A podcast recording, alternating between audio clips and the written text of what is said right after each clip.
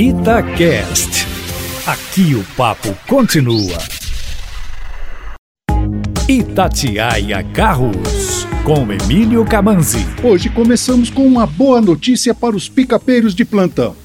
A Mitsubishi acabou de lançar a nova geração da L200, a Triton Sport, e que vai conviver com a antiga.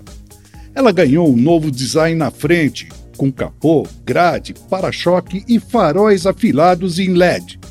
Nas laterais, novos paralamas com recorte retangular e rodas de 18 polegadas. E na traseira, novas lanternas em LED e para-choque. Por dentro, além de nova central multimídia de 7 polegadas com espelhamento de celular, ar-condicionado de duas zonas com saídas para o banco traseiro no teto em segurança, ela oferece sete airbags, além de alerta de colisão, frenagem autônoma de emergência, alerta de saída de faixa e ponto cego.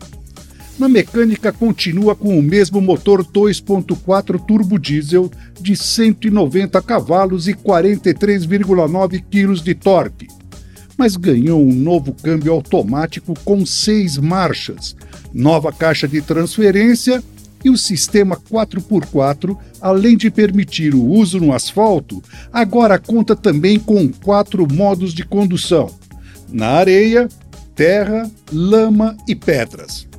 A pré-venda já está aberta e elas chegam nas concessionárias da segunda quinzena de setembro.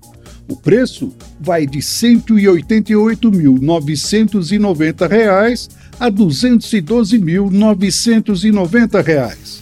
Lá no meu site, carrosconcamanzi.com.br, tem matéria com todos os detalhes e imagens. E para encerrar, boa notícia para o público PCD.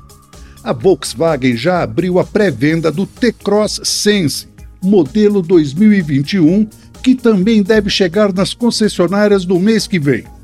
Com motor turbo 1.0 de 128 cavalos e câmbio automático de 6 marchas, vem relativamente bem equipado, como por exemplo com seis airbags.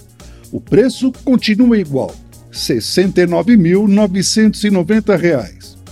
Gente, por hoje é isso. Um abraço e até a próxima!